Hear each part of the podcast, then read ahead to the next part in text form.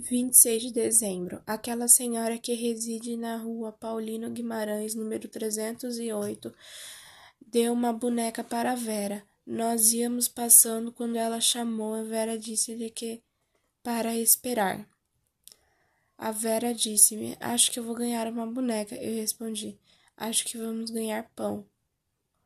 Eu notava sua ansiedade e curiosidade para saber o que ia ganhar. A senhora saiu do interior da casa com a boneca. A Vera disse-me: Eu não disse, eu acertei. Eu fui correndo pegar a boneca. Pegou a boneca e voltou correndo para mostrar-me.